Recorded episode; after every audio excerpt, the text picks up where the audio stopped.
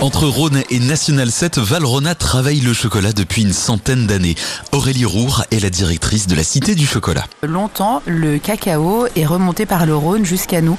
Donc euh, c'est ce qui fait que tout le long de la vallée du Rhône, de nombreux chocolatiers se sont installés. Les fèves de cacao n'arrivent plus par la Méditerranée. Aujourd'hui, elles arrivent au port du Havre. Elles arrivent de toute la ceinture équatoriale. On oscille entre 15 et 17 pays producteurs de cacao. Venu tout droit de ces pays, une cabosse est décortiquée devant tout un groupe par Jérémy guide et animateur. C'est composé déjà d'un péricarpe, hein, donc un petit peu comme une bogue en fait, comme on pourrait avoir sur une châtaigne, c'est un petit peu de l'écorce.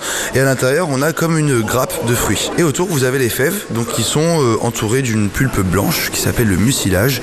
Et en fait, la fève de cacao, c'est le noyau de ce fruit-là. Et le parcours met tous les sens des visiteurs à contribution. En tout cas, c'est très sympathique parce qu'il y a beaucoup de choses euh, où on touche les choses, voilà, on sent, donc c'est assez ludique. En fait, il y a toute une petite cave aux arômes qui est super sympa pour euh, tester et découvrir et puis vérifier aussi ce qu'on sait comme arôme.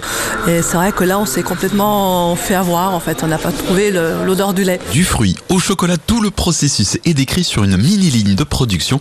Explication avec Lucie Monneron. On a neuf petites cabines qui nous montrent comment c'est transformé. Donc de la fève qui arrive euh, effectivement des pays producteurs jusqu'au chocolat. On a des vidéos de la chocolaterie et on déguste le chocolat qui est en cours de transformation. C'est un peu une expérience. On est sur du 100% cacao, donc c'est très amer. Vous goûtez après, euh, le long de votre visite, une douzaine de carrés de chocolat.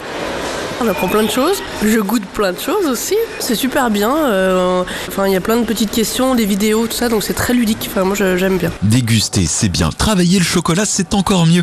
La cité propose des ateliers de cuisine. Justement, Michael est au fourneau avec ses stagiaires. On accueille tout le monde, des amateurs au confirmé. On est là pour passer un bon moment.